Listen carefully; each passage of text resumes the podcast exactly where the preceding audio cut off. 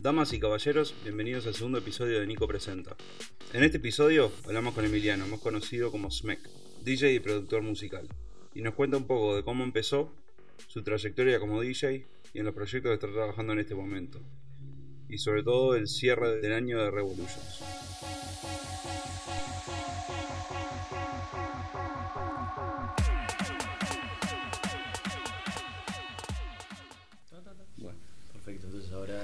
Todas las palabras. Sí, hay que ver cómo hacemos esto. Hay que controlar todo lo que se dice. Está todo registrado. ¿no? Bueno, Emi, ¿todo bien? Todo tranquilo, todo tranquilo. Finalmente nos armamos un espacio Sí, un tiempo. para finalmente concretar. Está bien. Sí, te venías complicado las últimas semanas y eso. Mucha actividad. Ahora fin de año, viste, se llena de, de eventos, de producciones básicamente y nada.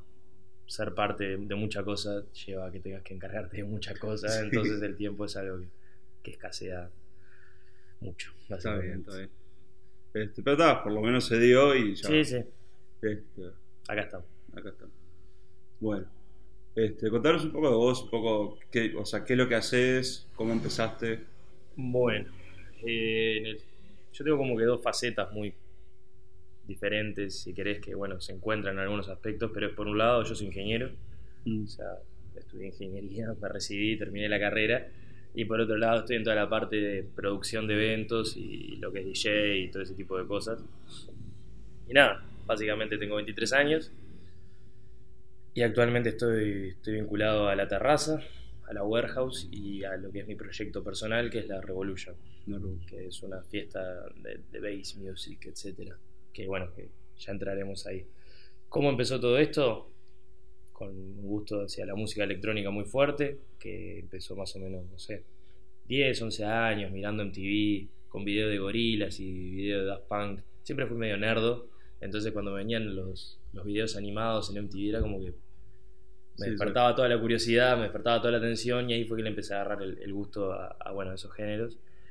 Y después de a poco, diferentes cosas, capaz que bandas medias de rock y que metían elementos de, de electrónica como, no sé, Limp Bizkit, Linkin Park, fueron, fueron metiéndome en lo que era el, bueno, agarrarle el oído a, a la música electrónica y bueno, después eventualmente me fui metiendo directamente a música electrónica pura, Sí. a todos sus géneros y fui de a poquito puliendo lo que son mis gustos personales, pero son, son considerablemente amplios. Creo que Sí, sí. realmente me gusta la música electrónica como música electrónica en general, o sea, en todas sus, o en el 90% de sus variantes, ¿no? Claro. Y es por eso que me he vinculado a tantos proyectos en realidad, porque no es que tome proyectos por, por trabajo, los tomo porque me gusta lo que hacen. Entonces, tengo desde cosas más, o formo parte de cosas más techno, tech house oscuras, hasta cosas más eh, festivaleras, colores, etcétera, y, y en todos los casos me gusta realmente. O sea, Sí. Nada, así que, ¿cómo empieza? Bueno, ahí, 12, 13 años, pasión incremental por la música electrónica y Sí. bueno, oportunidades que se fueron abriendo por suerte. Y nada, acá estamos. Está bien. Y, o sea, pero el. Vos decías que, que estudiabas ingeniería. ¿Estás haciendo ingeniería de sonido o ingeniería? No, no, yo soy ingeniero ya. Inge- Ingeniero, ingeniero. Soy ingeniero en electrónica. Hice una carrera de 5 años que fue como que algo que que tenía que hacer para quedarme tranquilo, para poder después... Actualmente no ejerzo ingeniero, Mm. o sea, simplemente me recibí y dije, bueno, me voy a dedicar a lo que realmente me gusta, que es producir eventos y ser DJ. claro. Pero bueno, tengo esa tranquilidad, tengo esa garantía y me da. Me da como que esa, ese respaldo para tirarme a arriesgar, o sea, para arriesgarme a hacer cosas grandes, sin, bueno, sin decir no tengo más nada. Si- Claro. Si, algún día no me funciona, tengo un plan B bastante sólido. Claro. ¿Y cómo, ¿Y cómo fue que decidiste de, de- o sea, de tirarte a ser DJ?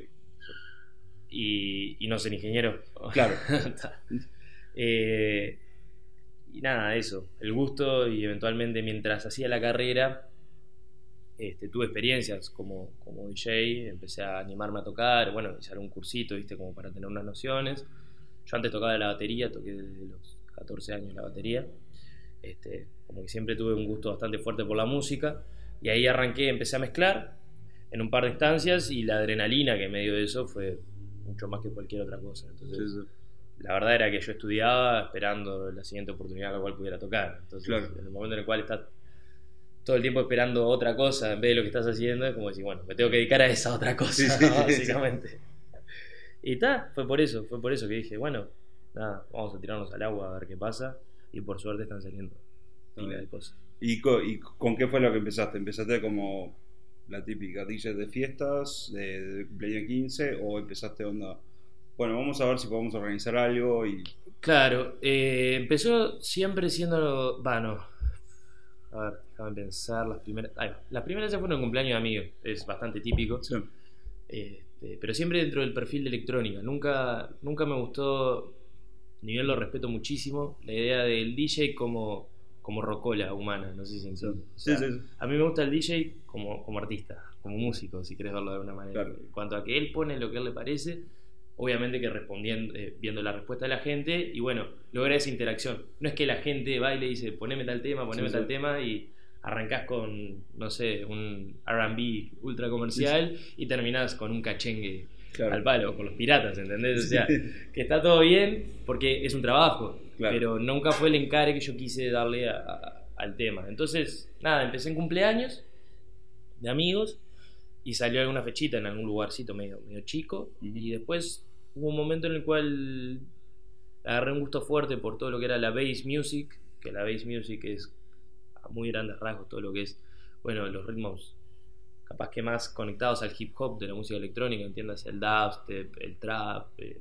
no sé, el electro house, eso no está conectado al hip hop, eso viene obviamente de la evolución del disco, que bueno, después fue para Francia en los 90, etcétera. Si querés después podemos entrar en toda la etimología de cómo evolucionan los diferentes, los diferentes géneros, por si alguien que está interiorizado me escucha y me dice, no, pero dijo una herejía referente a tal género. Tengo claro que no, pero a lo que me refiero son los ritmos más, más extremos. El Claro. electro house, el complextro, el trap, el dubstep. Y bueno, capaz que el más conocido de todos esos, o supo serlo, el drum and bass. ¿Sí? Entonces empecé a agarrarle un gusto muy grande a todos esos géneros y no había ningún evento, ninguna movida acá en Uruguay que lo hiciera. Sí. Entonces ahí fue que dije, bueno, vamos a empezar a hacer mis propias movidas. Claro. Y ahí fue que arrancó bueno, el proyecto Revolution de una manera muy precaria en un principio y después de a poquito fuimos puliendo, puliendo, puliendo hasta bueno, ser lo que somos ahora, Sí. que somos la fiesta exponente de, de- de ese estilo musical en Claro. Uruguay por lo menos. Sí, a mí yo me acuerdo, mira, a mí ta, la electrónica siempre me gustó. Es más, el- me acuerdo del primer disco de electrónica que en realidad ni sabía que era de electrónica hasta después. Fue un disco que me lo terminó regalando mi padre nomás, porque dijo, ah, no, me gustaba una canción y lo compré, pero no me gusta el disco. Y era un disco de Propeller Heads. No sé Sí. si llegaron eso. Solo que hicieron la canción de la Matrix y eso. Sí, sí, sí, sí. sí. Este, y tal, me lo pasó. y yo decía, "Wow, está, está bueno, está interesante. Ese sonido noventoso que se Claro. usó mucho de soundtrack para películas y, Sí. y videos, que era bueno, era, era básicamente una mezcla muy fuerte entre lo que era drum and bass, breaks y un toquecito fuerte de Sí, metal. claro. O sea, este, Sí, sí, sí. fue popular. Ahora ya, ya medio que este, Sí, cambió. evolu- evolucionó a otro tipo de cosas, pero sí, era, era lo que, era lo que Claro. se escuchaba. Es que, bueno, yo, y es más, mi viejo lo compró por un. Es una canción sola que tienen con Shirley Bassett. Que es tipo, es jazz, pero con electrónica. Ahí va. Este, y fue algo que me, me sorprendió y me gustó eso también. de Y capaz que por eso también siempre salgo a defender con mis padres o gente mayor que conozco el, el típico, no, pero electrónica punchi punchi y eso. No. No, o sea, no es eso. Es un mundo. Pueden ser, pueden ser mundo, muchas es un cosas. mundo entero. Sí, A mí lo que me compró, a medida que. Obviamente es un tema, al principio empezó siendo gusto solamente, pero a medida que te vas interiorizando vas encontrando diferentes betas que todavía te hacen que te atraiga más. Y es, bueno, yo siempre, como te comentaba, tocaba la batería y tenía todo el tema de, de la banda, sí, de tener que interactuar con otras personas, que está buenísimo la sinergia que se genera, pero a su vez también cargas con todas las taras y todos los defectos de las demás personas sí. en cuanto a, a la hora de ensayar, a la hora de concretar, a la hora de, de llegar a, a, bueno, a un acuerdo en lo que sería la estructura de un tema, algo es- a la hora de experimentar y fusionar. A mí me gusta muchísima música en general, de los géneros que tú quieras. Es Sí. más, normalmente yo no escucho demasiada música electrónica en mi casa cuando no estoy preparando una fecha. Me gusta tener la mente abierta a otro tipo de cosas. Claro. Muchísimo metal, me encanta. sí.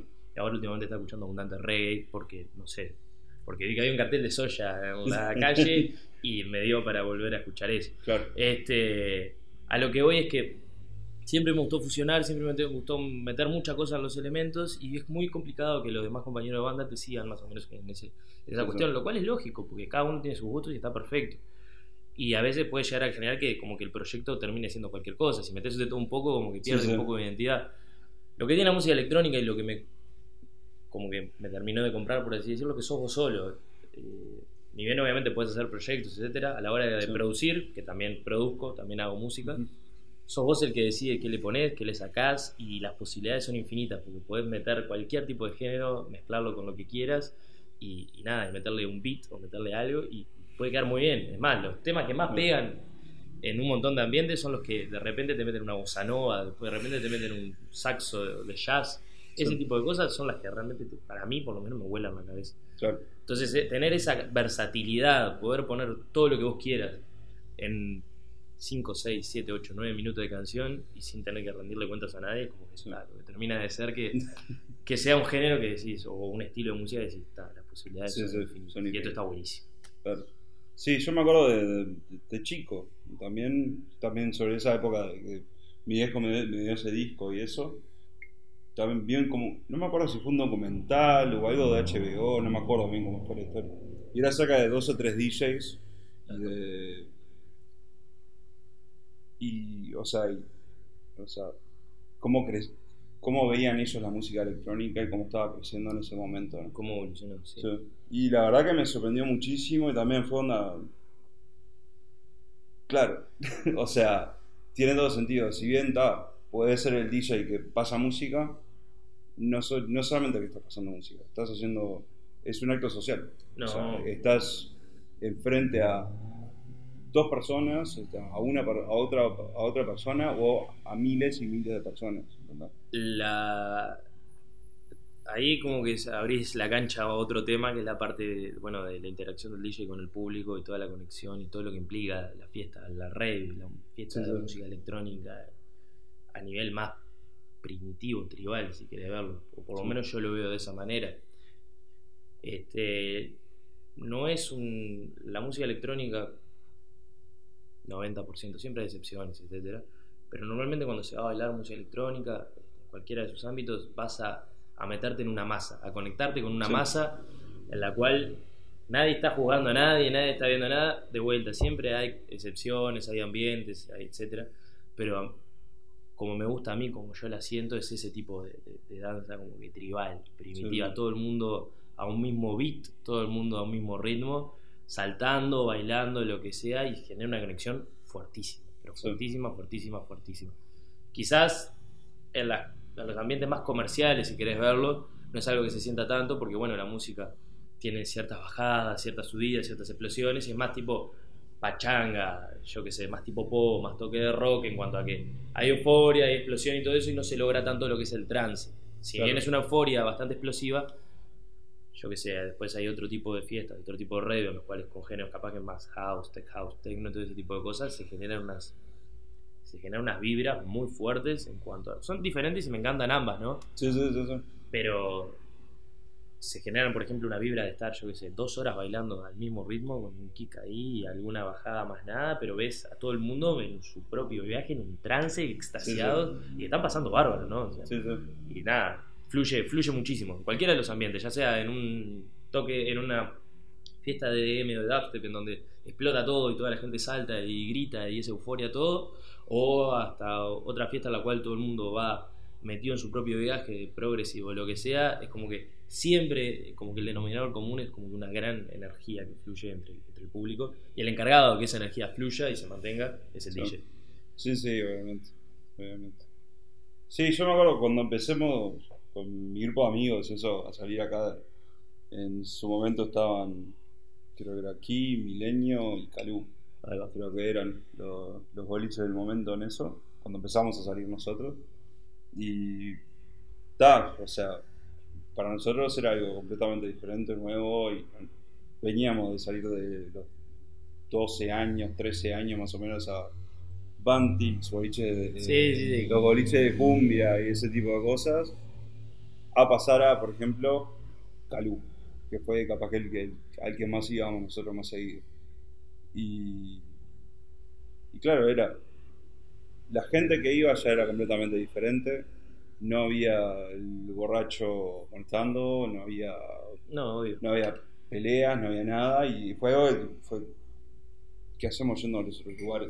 Sí, o sea, todo va en lo que, para lo que esté cada uno, pero yo lo defino de una manera muy simple. En los bailes de cachengue siempre quiere haber un macho alfa. Sí. En- Sí, repetido. ¿no? En diferentes grupitos de amigos Sí. siempre quiere haber un macho alfa. Sí. Cuando alguien se quiere probar a sí mismo como macho alfa es cuando empieza toda la violencia, toda la agresividad. Sí. Es como que se va a otro tipo, es como una especie de, de- de ritual de apareamiento, pero bien, no sé, Sí, no, que, o sea, básico. Sí. Es que justamente lo, lo- yo y nosotros salíamos, como te digo, salíamos muy seguidos a esos lugares y la verdad que, o sea, entrabas a esos boliches y era amor. Sí, no, claro. Era todo el mundo la misma, todo el mundo, venimos a divertirnos, venimos a boludear, a charlar, a lo que sea y Esa, siempre fue- esa es una buena descripción. Yo tengo ahora justo un amigo mío que éramos muy amigos cuando teníamos 4 o 5 años. O sea, Sí. fue como que mi amigo de la, la jardinera y de los primeros años de escuelita. Después nos separamos porque él se fue a otra escuela y nos volvimos a juntar ahora, era tres meses atrás, porque le- me vio por Facebook y me dijo, nada, que le interesaba ir a una terraza puntualmente, ¿no? sí, Y me dijo, ¿qué onda con la fiesta? Le digo, vos andá que te vas a dar cuenta que la buena vibra que hay es algo que nunca vas a haber experimentado. sí. Fue y en el medio de la pista me agarra todo emocionado y me dice, vos, el amor que fluye acá es algo increíble. Todo el mundo tiene una buena energía que... Y sí, es eso, Sí. es eso. Y eso se ve en todos lados, en todos Claro. lados vinculado a la música electrónica. Capaz que actualmente se popularizó tanto la música electrónica, hay gente que viene de otros ambientes Sí. y re- les cuesta engancharse. Capaz que ves alguna situación media típica, pero es cuestión de que la masa de por sí lo, lo educa. Y Sí. que es lo que está pasando, aparte, toda la gente que llega, no es que esté cambiando la escena electrónica, bueno, en nuestra labor, si ya estábamos acá haciendo el, bailando y disfrutando y con esta buena vibra, si viene alguien de afuera, educarlo en ese, en ese Claro. aspecto y ya está. Y nada, es eso, es esa- esa buena onda, esa generalizada. Sí, yo, o sea, no creo que esté cambiando tanto la- el ambiente de la electrónica. Para mí se agrandó. Claro. Se agrandó, como te digo, antes teníamos uno, dos boliches y alguna fiesta cada tanto. Y al día de hoy es puedes tener fiestas todos los fines de semana. Obvio, que hay fiestas todos los fines de semana y de producciones grandes. Sí, Ese está haciendo todo un tema en cuanto a que hay, hay mucha oferta. sí, Se sigue cumpliendo, pero capaz que se, se desbordó un poquito. Esa es capaz que es mi opinión personal en este momento. sí, sí. que está levemente desbordada. Pero de vuelta, el- ahí el trabajo de, de las productoras que ya, han estableci- ya están establecidas, mantener un nivel Claro. y decir, bueno, somos nosotros los que estamos presentando la verdadera calidad. Y bien, hay Sí. un montón de opciones, vos fijate a qué es a lo que vas a la hora de, de experiencia, ¿no? Sí, sí, sí. O sea, está medio complicado porque la saturación del mercado hace que, bueno, que baje un poco la concurrencia a cada uno de los eventos puntuales, pero asimismo el hecho de que haya más competencia fomenta la autosuperación de las productoras. Claro. Nadie se puede quedar quieto, nadie se puede dormir, porque al haber tanta oferta, bueno, es cuestión de que otra crezca y ya está. Sí, sí, sí. Y eso está bueno porque nos ayuda a crecer como escena, nos ayuda a tener cada vez mejores DJs, cada vez mejores producciones, cada vez mejor todo. Sí, sí. Ir escalando todo. Sí. Directamente. Y estamos, la verdad que ahora, otra opinión personal, pero estamos a un nivel alto. Sí. Somos, la cultura que tenemos acá en Uruguay de música electrónica es muy, muy, muy grande para la cantidad de gente que somos. Gigante. Las producciones que ves en cuanto a, bueno, yo, para poner dos ejemplos muy claros, la Warehouse y la Terraza, son dos fiestas que tienen un nivel primermundista y tienen unos conceptos increíbles, ¿entendés? Y tienen DJs que son locales, que son unas bestias, Sí, bestias, sí, sí, pero mal, y traen obviamente internacionales, pero ninguno queda pegado, ninguno queda nada. El nivel de los DJs es alto, el nivel de las producciones es alto, o sea, comparado con otras partes del mundo. Y bueno, si quieren también ir al, al caso de la Revolution, he traído a mucha gente de Argentina que queda enferma con la cantidad de gente que estamos convocando acá en Uruguay. Sí. Convocamos más gente que fiestas en Buenos Aires, por ejemplo. Y, y acá en Uruguay somos un millón en Montevideo y allá son 11 millones solo en Buenos Aires. Sí, sí. O sea, y convocar más gente y tener producciones inclusive de, de mayor nivel es una locura, es una locura lo que estamos logrando. Ojalá esto siga creciendo, cre- creciendo y eventualmente se convierta como que Uruguay una especie de, de cuna cultural en ese sentido, en lo que es la música electrónica para la región. Porque, sí. ¿por qué no? Tenés Argentina y Brasil están estamos acá nomás. Y acá tenemos, bueno, eso. Gente que le está metiendo cabeza, le está metiendo mucho Sí, sí. juego. Y mucha buena onda en general para que, bueno, todo crezca. Sí, yo, eh, por lo menos la, la referencia que, que yo tengo de, haber viajado, en- estuve en boliches de, de electrónica o en fiestas de electrónica en Estados Unidos y en y ta, estuve en algunos boliches en Holanda que muchos son de electrónica. Mm. Este, y sí, o sea, yo qué sé, como capaz que como boliches no hay tantos. este, Claro. pero lo que son las fiestas en sí, sí, son mucho mejores. Yo vi a eh, The Crystal Method Sí. en, tipo, en una discoteca eh, de tercera en, tipo, en Estados Unidos Claro. y miraba a los alrededores y no había nadie. Sí, sí, sí. Y decir, son, son gente famosa. Sí, sí, sí, conocida. ¿entendés? No, lo que pasa acá de momento es no tenemos todavía los grandes boliches, no tenemos la infraestructura, no tenemos todavía esos mega, pero nos estamos acercando de vuelta. El crecimiento, si ves un año para atrás, un año y medio para atrás no había nada. Sí, sí, Y mirás ahora y es una demencia. sí. Mirás ahora la última, bueno, la workshop que hicimos en Pando, con 3.200 personas, con una fábrica entera tomada, con una locura de, de producción. O ves la última terraza enfrente ahí, al- en el faro, Sí. con toda la temática del Día de los Muertos, y, y y ahí decís, wow, hace un año y medio éramos cuatro gatos locos en un sótano y mirá lo que es esto. Fuego sí. por todos lados, CO2, o sea, papelito, cerchas, luces, cabeza, producción, ¿entendés? Eso es una. Para mí es tremendo. Sí, sí, sí. Obviamente, obviamente. No, es que sí, yo, o sea, yo noto el, noto el cambio y, y la verdad, como te decía, de pasar de, de tener algo cada tanto, una vez por año, capaz, tipo de, de un- de una fiesta de electrónica, a pasar al día de hoy de decir, ah, esta, si no quiero no voy. No, claro. Es algo que para mí, es, en su momento, hace también 10 años atrás, capaz, era impensable. Sí. Yo lo que quiero transmitir también, que vinculado a eso, es que a mí también me ha pasado esta de a esta capaz que no voy y no Mm. voy a un evento o algo por el estilo.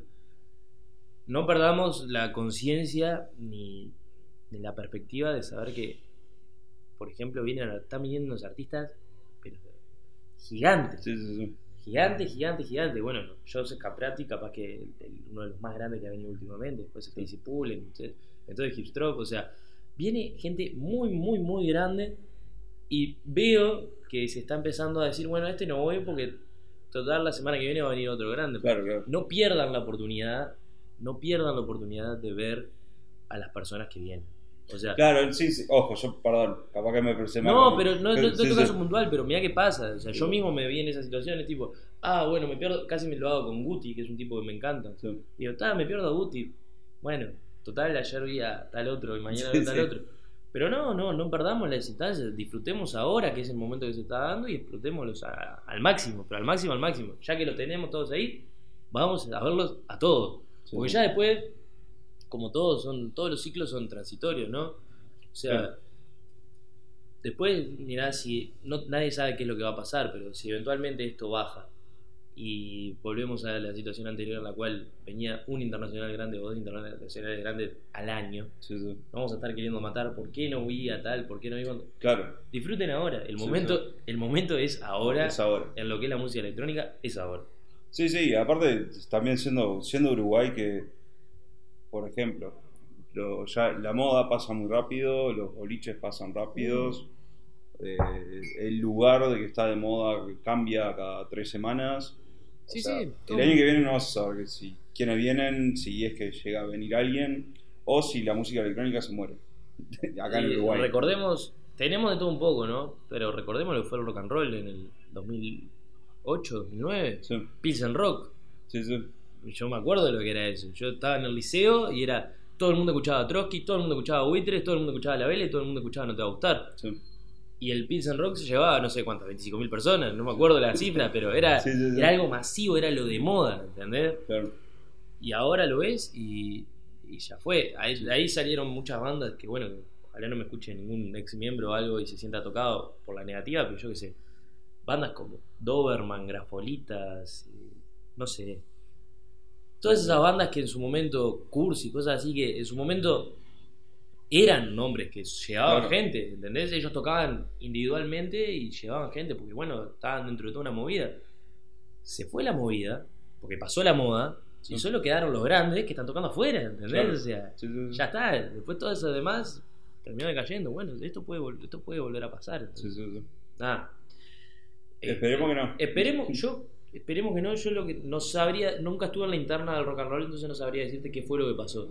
Sí, sí, Pero estoy en la, sí estoy en la interna de la electrónica y sé que hay cuatro o cinco personas que tienen la cabeza suficiente como para que esto no se no decaiga.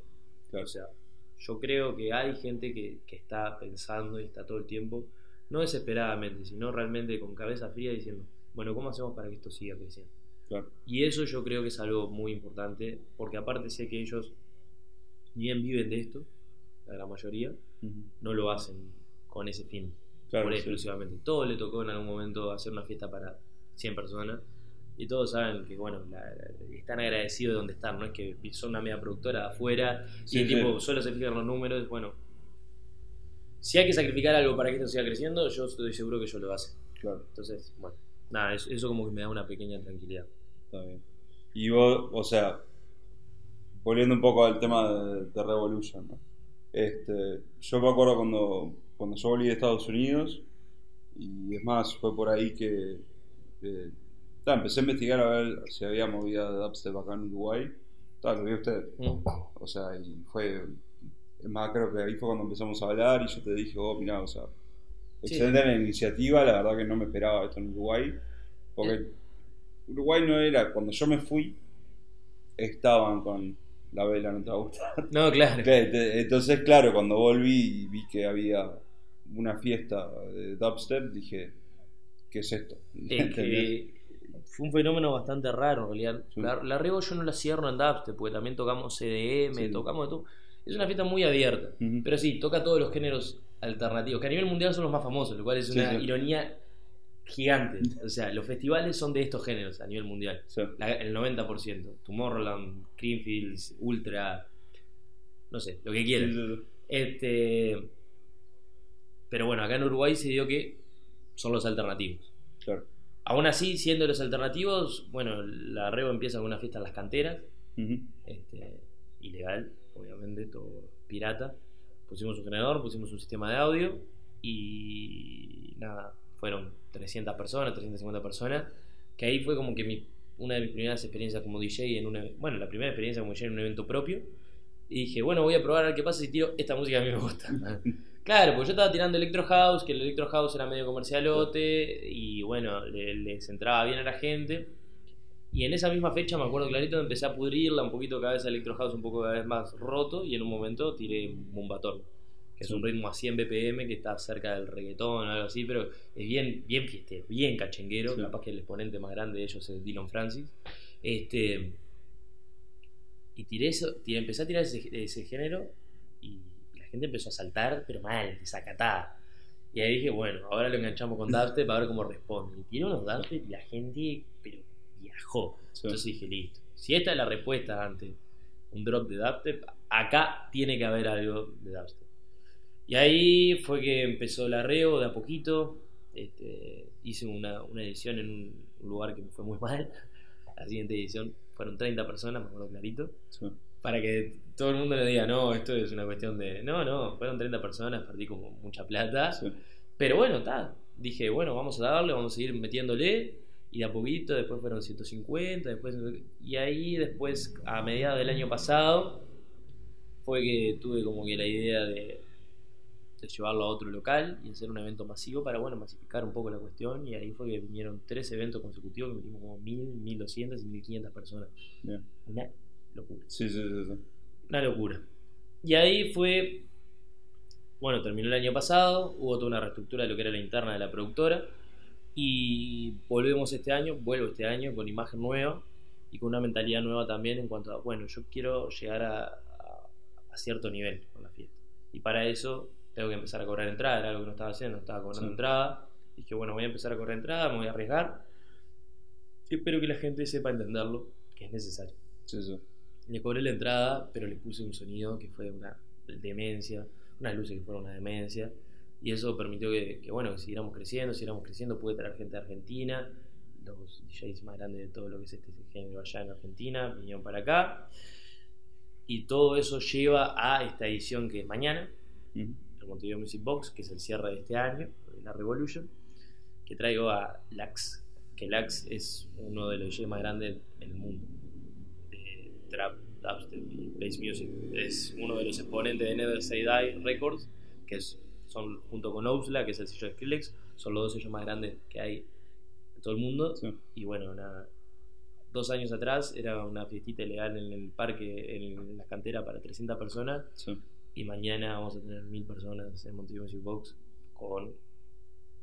Bueno, Montevideo Music Box es uno de los locales que actualmente más me gustan. Sí. Un sonido increíble, tremendo la raid.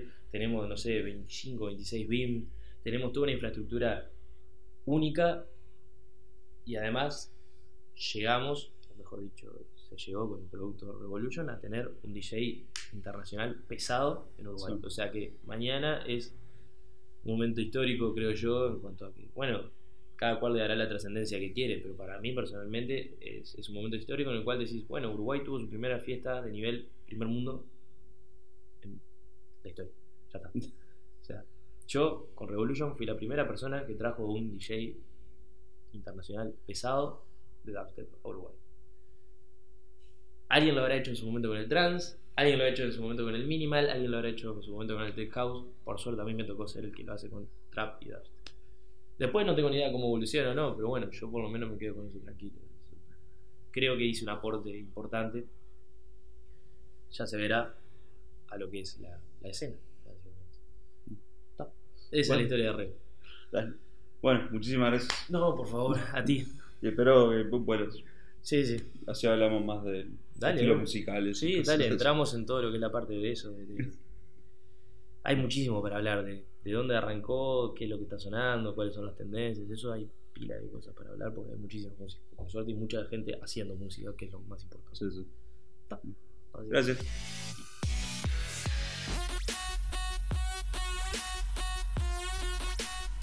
Gracias a todos por escucharnos. Si quieren saber más acerca de lo que hablamos, puedes clicar en los links de abajo. Lamentablemente, la Revolución cierra hoy, viernes 13 de noviembre, en Montevideo Music Box.